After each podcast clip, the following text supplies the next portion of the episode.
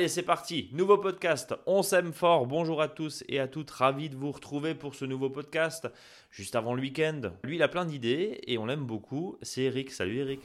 Salut Brice. Tout va bien en ce 7 juillet? Très- Ah bah oui, je suis heureux, il a plu. Et bien, comme Et il bien. fallait. Ouais. Voilà, parce que quand ça dépasse les 15-20 mm, là c'est là c'est une bonne pluie. Ça, c'est pas de la c'est pas de la mouillette, c'est vraiment de la, bonne pluie comme on aime et ça rentre bien dans le sol. Voilà, donc c'est fabuleux. Une bonne nouvelle en tout cas pour, euh, pour ton jardin, même si la température repart à la hausse. On va pas répéter tout ce qu'on s'est dit euh, ces dernières semaines sur comment on gère les arrosages, parce que pour ceux qui nous suivent, très nombreux euh, toutes les semaines dans, ce podcast, ça va faire de la redite. Mais par contre, on va, et je dévoile un petit peu le sommaire de, cette, de ce podcast, on va parler du BRF. C'est une des techniques du- de broyage, euh, et une Mhm. des techniques de paillage plutôt, issue de broyage, et on en entend souvent parler, on en voit beaucoup dans les bouquins, de ce BRF, de ce bois raméal fragmenté. C'est le dossier de cette semaine dans ce podcast. Et puis, euh, on va aussi parler de fleurs, de massifs de fleurs, parce que le potager c'est bien, mais les massifs de fleurs c'est mieux. Et c'est aussi bien. C'est ça, complètement. On, on va dire ça. Alors avant de, de se lancer là-dessus, il faut pas oublier que oui, il y a de la canicule, mais il a fait quand même frais avant. Donc il y a des phases de fraîcheur entre les moments de, grosse chaleur. Donc attention quand même euh, pour les tomates. hein. Le mildiou, ils aiment, il aime bien ça. hein. Euh, le mildiou, ce qu'il aime pas, c'est des, des, des chaleurs en continu avec des bonnes températures les- la nuit. hein. Donc là, il n'y a pas de mildiou. Mais là, attention. Donc voilà. Donc, bah, alors, alors, si tu dis attention sans donner le remède, Eric, ça sert à rien. Donc, tu vas nous dire ce qu'il faut faire, cher ami. Bah, tout simplement, alors là, il faut quand même euh, bien vérifier que les, les feuilles ne restent pas humides euh, pendant plusieurs jours. Donc, c'est peut-être le moment de prendre son couteau et d'enlever des feuilles qui se superposent hein, proprement. C'est-à-dire que si vous remarquez qu'il y a vraiment trop de feuilles qui se superposent, mais vraiment quand je dis superposées, c'est qu'ils se touchent bien, Ouais. peut-être en enlever une ou deux pour éviter que justement que l'humidité reste coincée entre les feuilles. Ça, c'est une chose importante. Là, les feuilles qui étaient un peu jaunes avec des taches dessus, là, il faut vraiment les enlever parce que ça peut être aussi des facteurs à risque, même si c'était pas du milieu au début, mais ça peut en être là en ce moment. Il faut aussi en- enlever les tomates qui ont euh, souvent ce qu'on appelle la maladie du cul noir, qui n'a rien à voir avec le mildiou, mais ça peut être aussi un facteur parce que comme le, fruit est, faible, voilà. Donc ça, tout ça, faut le virer. hein. Donc euh, bien, bien faire un petit nettoyage, faut en profiter. Et comme on est euh, début août, c'est, je vous invite à stopper la hauteur de vos pieds de tomates. euh, en, vous regardez la fleur et vous, en, vous coupez juste à la feuille qui est juste au-dessus de la fleur.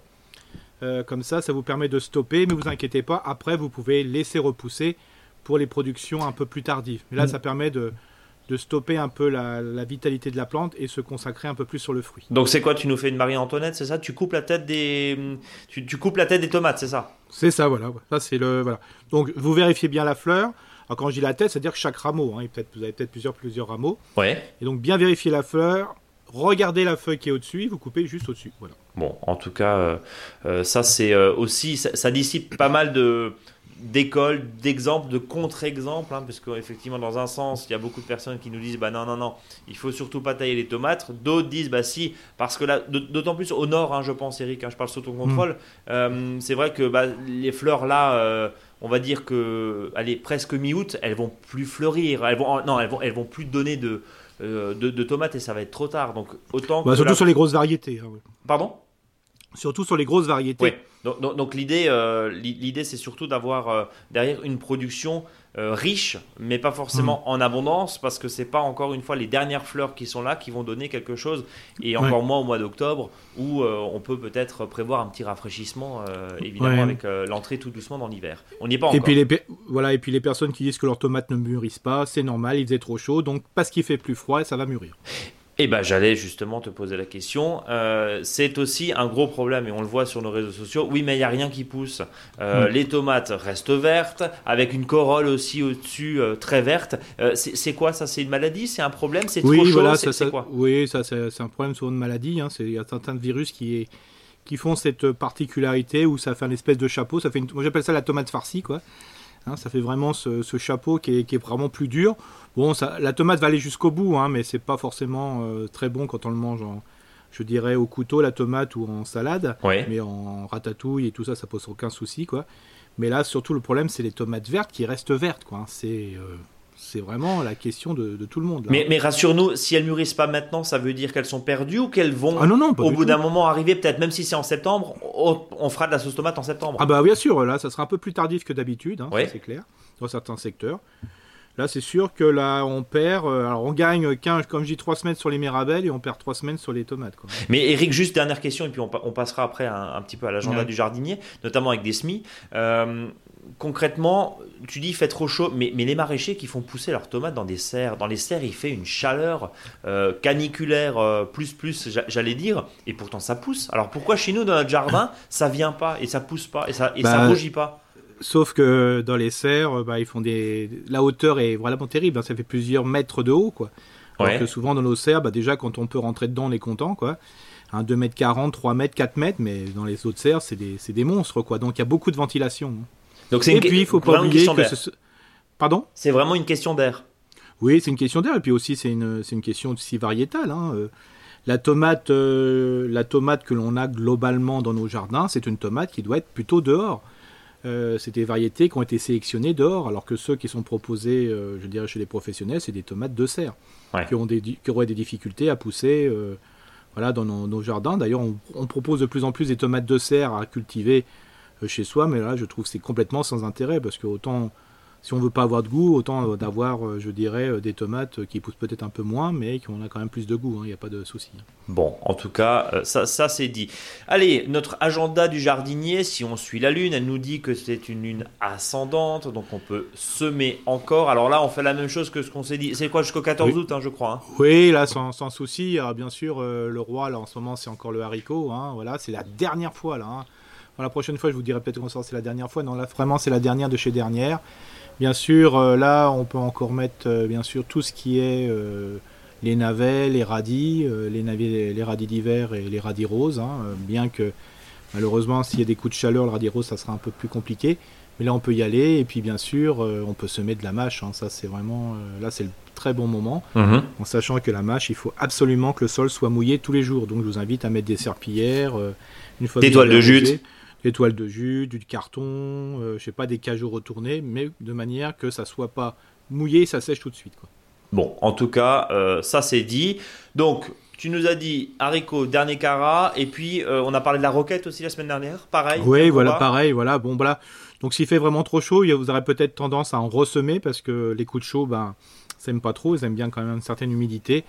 Donc n'ayez pas peur de balancer un peu de graines de, roquette euh, au pied des arbustes euh, type euh, voilà, groseillier, cassissier. Il y a un peu plus d'ombre et là ça risque de pousser et ça pose aucun souci s'il y a de la roquette qui pousse dans vos groseilliers cassissiers. Voilà, tu nous fais du, mélange de saveurs. Roquette cassis, pourquoi pas pour un dessert. le sus cassis, le sus cassis est meilleur, mais oh, faut pas abuser. Faut pas abuser. À côté du potager, il y a aussi les massifs de fleurs et tu veux nous parler de tes pensées. Complètement. Alors dis-nous. Euh, faut... Alors faut pas oublier qu'il y a pas mal de, fleurs euh, à semer en ce moment. D'ailleurs c'est facile. Hein. Toutes les fleurs qui fanent globalement que vous avez repiquées euh, l'année dernière ou en ce début d'année, bah, ça veut dire que si elles fanent, c'est qu'elles vont émettre des graines. Si elles émettent des graines, ça veut dire que c'est le bon moment de les semer. Donc si vous avez des paquets de graines par exemple de pensée, c'est le bon moment de le faire en sachant que la, pensée, euh, elle peut être annuelle, mais elle est surtout bisannuelle, voire vivace. Hein, c'est ça l'intérêt. D'ailleurs, il euh, ne faut pas oublier que si vous avez beaucoup de pensées sur un massif, vous pouvez aussi les repiquer, hein, donc, mais plutôt à l'automne bien sûr. Mais là, c'est la bonne période pour les semer. Donc là, c'est vraiment très intéressant. Alors pourquoi je parle des pensées? Parce que c'est comme la plupart des fleurs ornementales, entre guillemets, le problème c'est que les graines sont euh, c'est de la poussière. Hein. Des fois, quand on ouvre le paquet de graines, on dit mais il n'y a rien dedans, quoi. Euh, c'est pas des capucines. Hein. Euh, voilà, les capucines là, on se trompe pas, mais là, c'est vraiment, de la, vraiment de la poussière. Donc, d'où l'intérêt d'utiliser voilà, une terrine de repiquage, hein, où ça peut être un cajot avec un plastique dedans, ça peut être une boîte en polystyrène de récupération, ou une grande jardinière, et de, mettre vraiment du terreau dedans. Alors ça peut être du terreau de semis, mais ça peut être aussi un compost bien mûr mélangé avec de la terre et un peu de sable. Euh, le petit geste, comme c'est une graine qui est très très fine, euh, il suffit euh, de bien tasser avec une latte de bois le fond, le, dessus, le substrat. Et après, vous prenez ces graines-là et surtout vous ne les semez pas tout de suite parce qu'elles sont tellement fines que vous risquez de faire un pâté là de, graines. et ça donnerait pas grand chose. L'intérêt, c'est vraiment de mélanger ces graines, mais dans un verre avec du sable. Et vous arrêtez pas de tourner avec la cuillère. Et au bout d'un moment, quand vous pensez que c'est bien, bien mélangé, parce qu'on ne le verra pas, vous allez en réalité semer le sable. Vous semez bien le sable, vous tapotez légèrement avec la petite latte de bois, vous recouvrez de, terreau. Alors quand je dis recouvert de terreau, c'est 1 mm, donc c'est rien.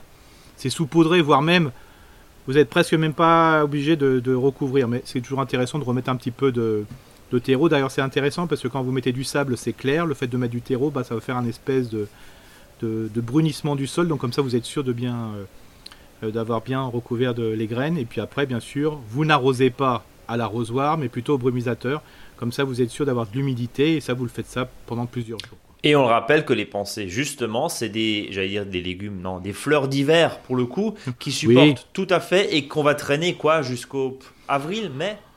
Oui, voilà, c'est vraiment des fleurs, je dirais, d'automne, d'hiver et de printemps. Hein, je ne peux pas faire mieux. Alors quand en plus on a des hivers comme on les connaît, c'est vraiment un total hiver, voilà, et donc ça va fleurir tout le temps.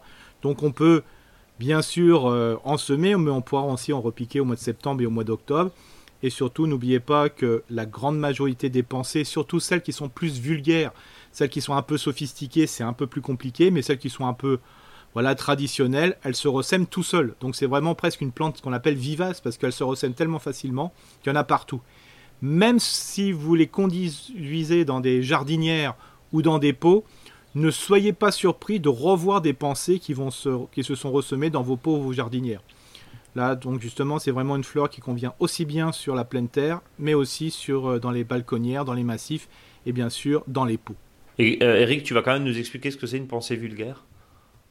Une, pensée vulgaire? C'est ce que tu as dit il y a deux minutes. Hein. C'est vrai, c'est vrai. une, pensée, vulgaire. Ouais, pas mal. Je veux dire, ah ouais, oui, c'est quand je pense au potager. Bon, bah écoute, pourquoi pas la pensée vulgaire euh, Bon, euh, en, tout cas, voilà, les pensées, et puis ça coûte pas cher aussi parce que c'est intéressant. Alors, même si on, soutient, et, et, plus que jamais, on soutient les horticulteurs Bien sûr, euh, allez aussi, si vous souhaitez, d'autres euh, d'autres mélanges floraux, d'autres fleurs, d'autres plantations. Mais c'est vrai que c'est un budget, quand on, a, quand on a de la surface à planter, c'est un budget. Et quand on peut le faire, bah, finalement, c'est tout simple. On, se rend compte avec tes conseils que bah, ça fait, euh, c'est pas plus compliqué que de semer des tomates, par exemple. C'est mm. extrêmement simple. Et pourquoi pas aussi cultiver semer ses propres fleurs qui vont derrière euh, orner les massifs, et y compris euh, pendant la, la, période, la basse saison et, la période hivernale. Oui, alors ce qui est important, comme ce sont des plantes qui ont des, des graines, mais de la poussière, hein, c'est fin, hein, rien à voir, surtout ne paillez pas. Si vous voulez avoir, euh, alors là c'est moi qui dis toujours de pailler et ainsi de suite, surtout quand vous voulez que ça, se, que ça revienne, hein, que vraiment que ça germe, il faut surtout pas laisser sur les endroits où vous voulez que ça germe, le paillage que vous avez mis dessus. Il faut vraiment bien le retirer pour que le sol soit complètement nu pendant un certain temps. Donc si vous avez eu des pensées à un moment sur votre sol hein, à cette année, elles ont disparu, euh, ce que je vous invite à cet endroit-là, c'est de déshabiller complètement votre sol et de l'arroser comme si vous les avez semés et attendre que ce qui se lève. Et une fois que ça s'est bien levé, c'est là que soit vous allez en prendre les ci et là pour, euh, je veux dire, les séparer et puis les planter dans d'autres espaces. Et là, vous pouvez mettre du paillage si vous voulez un petit peu, mais il y a des moments, si vous voulez que ça germe, il faut que ça soit dépaillé. Quoi. Eric, euh, une, juste une toute petite question avant de passer au dossier de la semaine qui est donc le, BRF. Euh, au niveau des, des, massifs de fleurs, euh, alors je, sais que c'est compliqué parce qu'avec l'arrosage, on se dit oui, mais bon, au bout d'un moment, est-ce que tu, tu, es déjà pas pour arroser une pelouse? Les massifs de fleurs, bah, malheureusement, si tu donnes pas d'eau, force est de constater que ça grille assez, assez facilement. Est-ce que tu as des petits trucs notamment au niveau du paillage, qu'est-ce qu'on peut mettre dans un massif de fleurs euh, Est-ce que c'est le même paillage que, ce que tu nous parles depuis euh, des semaines et des semaines au, potager Par exemple, la tonte de gazon, c'est pas très esthétique dans un massif de fleurs. Est-ce que tu as des, petits trucs ou, euh, je sais pas moi, un, ingrédient miracle, peut-être, un, matériau miracle plutôt, qui pourrait justement éviter cette évaporation? Alors le principe, il faut que ce soit un paillage qui ne se voit pas réellement, c'est-à-dire qu'on ne voit pas les morceaux, ça c'est le, c'est ce qui est le plus joli. Donc bien sûr, euh, il y a plein d'achats que vous pouvez faire. Hein, euh, en de la paillette, euh, il y a différentes paillettes de lin, des plaquettes de chêne, enfin il y a plein de choses comme ça et vous pouvez choisir différentes couleurs. Mais aussi vous pouvez prendre traditionnellement de la paille ou du miscanthus, hein, qui est une paille qui est beaucoup plus brillante, qui ressemble beaucoup à de la paille, hein, c'est de l'herbe à mammouth, j'appelle ça. Et là, vous la prébroyez à la tondeuse ou la sciez. on peut, quand c'est vraiment bien tassé, notamment la paille, on peut la scier, hein, couper en petits morceaux. Et là, ça fait quand même un paillage qui est quand même assez joli. Ce que je comprends, c'est que bah, au début, quand on a, on a repiqué dans son massif les différentes plantes, on voit plus le paillage que les plantes. Hmm. Parce qu'il faut quand même les séparer tous les 25-30 cm hein, pour que ça soit logique. Mais une fois que ça a bien recouvert, le, paillage, on ne le voit plus. Donc il y a peut-être un moment où c'est compliqué. D'ailleurs, même chez les professionnels dans les communes, on se rend bien compte que des fois, quand ils ont aménagé euh, leurs espaces verts, la commune, ben, on voit de loin que le paillage, qui est souvent euh, clair, hein, jaune, bon, voilà, on voit même pas de fleurs, des petites taches comme ça. Puis voilà, une fois que ça a pris de la force, on a oublié et franchement c'est des massifs exceptionnels quoi. Alors, un autre, une autre technique de, paillage qu'on entend souvent, c'est ce fameux BRF. Alors, je rappelle la définition, enfin plutôt l'acronyme bois raméal fragmenté. On entend de tout. Tu nous, as, tu nous en as parlé la semaine dernière. Euh, pourquoi tu nous en parles là, euh, début août? Bah Parce que le BRF, c'est la meilleure période pour le mettre dans le sol, c'est de août à octobre. Donc, il faut commencer à en parler. Euh, c'est-à-dire qu'aujourd'hui, les, les arbustes ont fait des plein de pousses. Euh, ces pousses, euh, voilà, ils, ont, ils vont arrêter justement de pousser parce que le bois va se outer, hein, c'est-à-dire qu'il va se calmer. Hein, voilà, c'est en août, ça se passe comme ça. En plus, on a, passé la période euh, du, mois de juillet, donc il y a presque a pas de dinification, donc on peut tailler les arbustes, hein, c'est ça qui est intéressant. Et bien sûr, ce bois qui est vivant, qui a encore plein de feuilles, le fait de le broyer euh, et l'utiliser comme BRF, c'est-à-dire même en l'incorporant dans le sol. Alors bien sûr, quand je dis incorporer, c'est pas retourner à la bêche. L'incorporer, c'est le mettre sur le sol et l'incorporer à la griffe, hein, à la griffe à quatre dents. Euh, ça va permettre de vitaliser complètement votre sol comme si vous mettiez une litière comme en forêt. Donc c'est vraiment le top du top. Et pourquoi j'en parle? C'est souvent parce qu'il y a des aberrations, parce qu'on va commencer à voir fleurir vente de BRF, euh, voilà. Alors pour moi, on peut pas vendre du BRF réellement. Hein. Mais c'est quoi exactement? Parce que qu'est-ce qui différencie en fait du BRF entre Qu'est-ce qui différencie plutôt? Le BRF de ce que tu nous répètes depuis qu'on fait ce podcast depuis plus d'un an ensemble, Eric, euh, avec euh, bah, vos déchets de taille, vous les broyez à la tondeuse, vous les coupez au sécateur. C'est quoi la différence en fait? Bah disons que le BRF peut servir à faire du paillage, mais tous les paillis ne peuvent pas faire du BRF. Explication. explication, c'est-à-dire que le BRF, c'est quoi? Ça, doit être du feuillu, c'est-à-dire un arbre qui perd ses feuilles. Euh, D'accord. Le charme, euh, voilà, les arbres d'ornement, voilà. Il faut que ça soit un bois qui fasse l'épaisseur, euh, je dirais, du, du rameau. Il faut qu'il fasse moins de 5, 6, 7 cm. Il faut que ça soit vraiment quelque chose qui soit assez, pas très gros. Hein, ça, c'est important. Euh, donc de manière que quand on va couper la branche, hein, comme ça vous regardez au sécateur, bah, vous voyez que, la branche est vivante jusqu'au centre de la branche. Plus la branche va vieillir, plus le, milieu de la branche va être plutôt ligneux, ça va être plutôt entre guillemets du bois mort. Donc euh, là, il faut que ça soit vraiment du bois vivant. Donc c'est pour ça que c'est un bois feuillu, un bois qui est jeune, un bois qui fait de moins de 7 cm, plutôt un bois de feuillu que de conifères, c'est-à-dire tout ce qui est sapin et compagnie il faut éviter d'en avoir. Bon, bien sûr, si vous en avez entre 10 et 20%, c'est pas très grave. Vous pouvez le laisser incorporer, mais il faut vraiment pas que ça soit euh, le conifère soit une priorité. C'est pas du tout la même chose.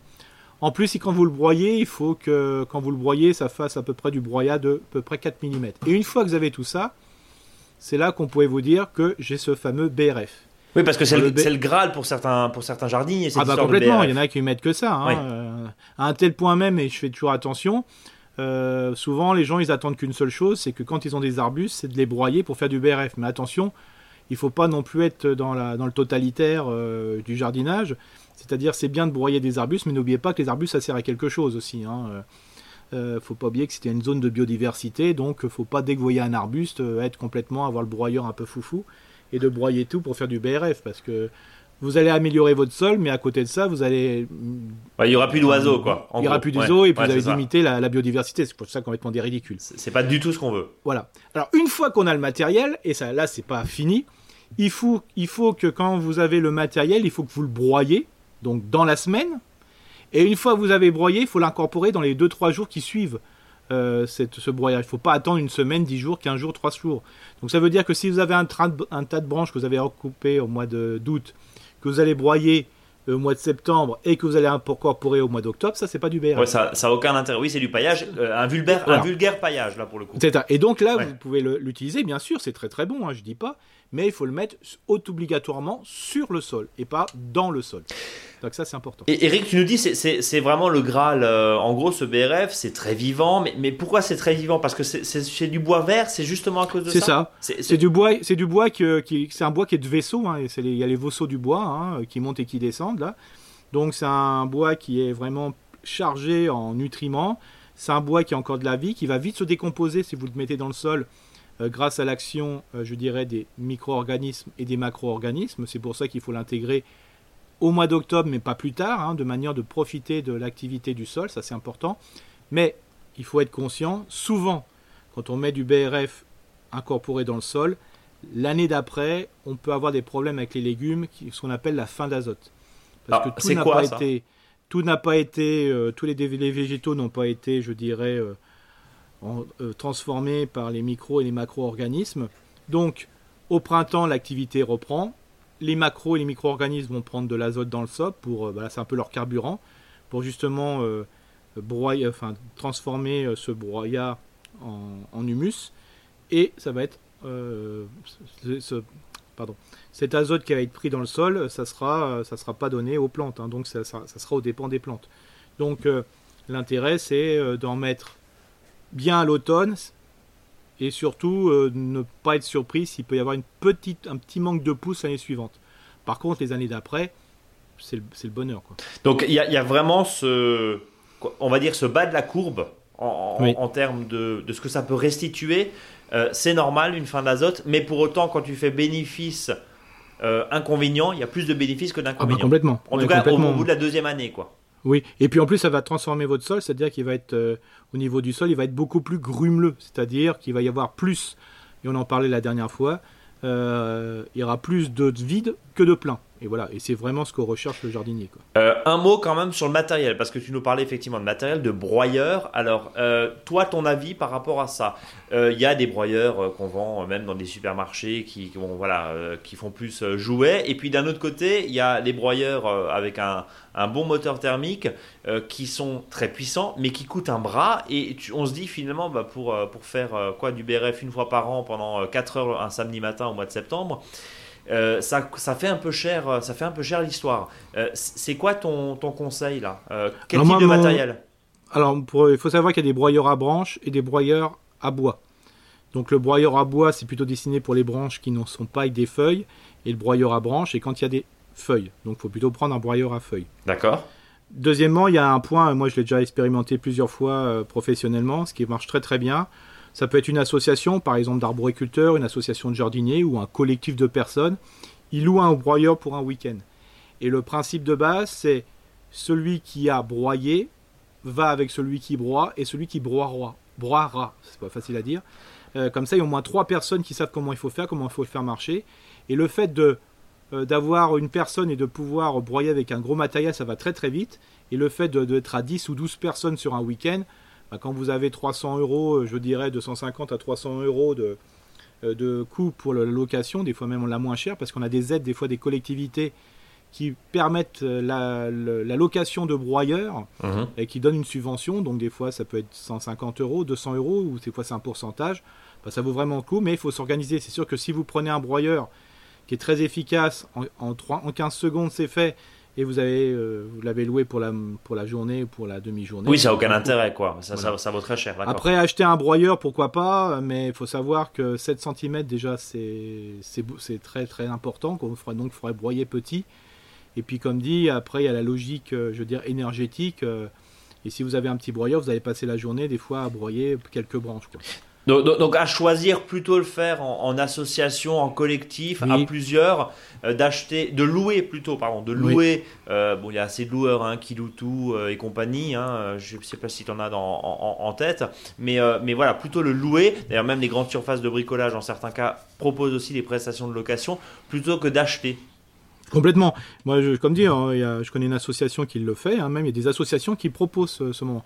Les membres, bah, là, ils peuvent bénéficier du broyeur. Donc c'est vraiment... Euh, il faut plutôt se retourner dans cette logique-là, même si des fois ça a un coût. Veux dire, tiens, il faut que je sois membre d'une association, il faut faire si... bah, souvent ce que l'association demande, euh, c'est pas un coût pour, euh, pour payer les bras, mais simplement pour le, carburant et compagnie. Et le fait des fois de participer à une association, bah, quand vous avez deux trois personnes qui viennent vous donner un coup de main, c'est-à-dire un qui taille, l'autre qui, qui met directement euh, les branches dans l'appareil et l'autre qui récupère le broyat qui vous le met dans le tas, je vous assure que là, euh, les 6 ou 8 bras, euh, ça, c'est vraiment d'une efficacité totale. Oui, parce que effectivement, un broyeur thermique digne de ce nom, ça coûte plusieurs centaines d'euros et, bah, c'est sûr que on n'en a pas forcément l'utilité en bah, termes de, rentabilité. Bah, c'est vrai que c'est. Il, faut savoir que les broyeurs qui sont mis à disposition, c'est des broyeurs qui coûtent entre 8 000 et 15 000 euros. Hein. Ah oui, quand même. Oui, donc c'est du, vrai matériel, quoi. C'est du vrai matériel, mais il faut savoir que plus le matériel coûte cher, moins il est dangereux. Parce qu'un broyeur, voilà, c'est dangereux alors surtout les petits trucs, là, quand le truc est coincé, on ne sait pas comment il faut arrêter, on oblige de débrancher. Hein. Tout le monde faut le débrancher, mais on sait très bien qu'on ne le débranche pas parce qu'il faut gagner du temps. Voilà, ça c'est des trucs qui sont hyper dangereux, alors que les gros broyeurs, il n'y a aucun risque. parce que ce sont des, équipements évidemment de, sécurité, des équipements professionnels pardon, euh, qui ont toutes euh, les, sécurités qu'il faut. Bien, bon en tout cas, merci pour ces euh, précisions, cette présentation et puis aussi cette euh, définition de ce que c'est le BRF. On l'appelle souvent, hein, je le disais il y a un instant, le, mm. Graal du jardinier. Mais voilà. voilà. mais comme dit, si vous avez trois branches, entre louer un broyeur, vous avez trois branches pour broyer, le paillage va aussi très bien. Le BRF n'existe pas euh, dans la nature. On est bien d'accord. Donc ça marche très bien avec des dépôts de feuilles, ça marche très bien avec des dépôts de branches. Donc il n'y a aucun souci. Mais ça accélère les choses. Voilà, faut pas non plus être, parce qu'il y en a, ils nous voient que, que par, le, par le BRF. Oui, c'est très bien, mais si on n'a pas le broyeur, c'est pas facile. Donc faut pas peine de, psychoter et prendre du tranxène. Le but du jeu, c'est de, faire ce qui arrive dans la nature, les feuilles, les trucs, et au fur et à mesure. Hein. par exemple, on parlait des massifs.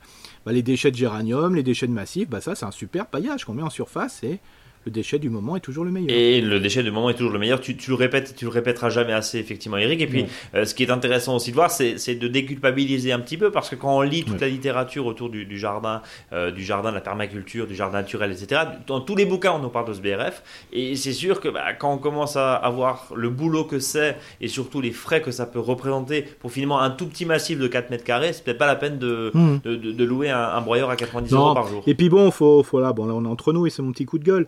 Euh, le principe, c'est aussi, c'est que souvent, euh, bah, les, techniques sont reprises euh, du monde agricole, permacole et compagnie, où là, ça vaut vraiment le coup de, avoir du gros matériel. Alors après, quand on se retrouve avec les 3 mètres carrés de jardin, comme souvent on me pose la question, bah, c'est clair que là, il faut, faut, repenser le jardin. Il faut jamais prendre les techniques il faut simplement s'en inspirer et surtout bien vérifier comment notre système jardin fonctionne et quelle est la technique sur mesure. Et non pas, j'ai une technique que j'ai prise, que je trouve ça génial, et je l'applique dans mon jardin. Non, ça c'est pas bon. Il faut, il faut, adapter, il faut dire voilà, qu'est-ce que mon jardin, qu'est-ce qu'il faut? Les jardins ne se ressemblent pas comme les jardiniers et les jardinières. Donc il euh, faut aussi bien réfléchir là-dessus. On est d'accord. Eric, avant de se quitter, l'original dicton d'Eric. Ouais, et qui m'oblige de, de, boire pour, euh, pour la trouver avant. Mais non, mais je non, non, de boire de l'eau, hein, bien sûr. De l'eau, évidemment. Le, jardinier qui se perd dans ses pensées n'a pas beaucoup de soucis. C'est un magnifique dicton floral, Eric. Voilà. Ça sent l'été. Je, je, suis un garçon en fleurs. Tu es un garçon en fleurs et du bourgeonne, tant mieux. C'est ça. et j'ai des, des, pensées vulgaires. Hein. oui, on a, vu la, la, vulgaire pensée et les pensées vulgaires. On en a parlé tout à l'heure. On en a parlé tout à l'heure. Bon, en tout cas, Eric, on a fait le tour. Ah oui, là, on a vraiment fait le tour. On est prêt pour partir en vacances? Oui, ça y est, je suis prêt. Eh ben, nous, on va souhaiter une, euh, je le dis chaque fois, hein, mais une très belle nuit parce que euh, le podcast, ça s'écoute aussi euh, la nuit, pourquoi pas. Une très belle journée, une très belle matinée, un très bon week-end peut-être. On va aller juste prendre un tout petit peu d'air là. Le week-end prochain, on se donne rendez-vous dans 15 jours sur ce podcast. En attendant, n'hésitez pas à nous laisser vos commentaires vos avis, à noter ce podcast avec les petites étoiles dans votre application de podcast préférée. Euh, n'hésitez pas à nous suivre sur les réseaux sociaux, Facebook, Instagram, à suivre notre blog, à vous abonner à notre newsletter qui est tout à fait gratuite évidemment et que vous pourrez lire tous les vendredis vers 17h dans votre boîte aux lettres. Portez-vous bien, prenez bien soin de votre jardin. Salut Eric. Salut Brice, bonnes vacances.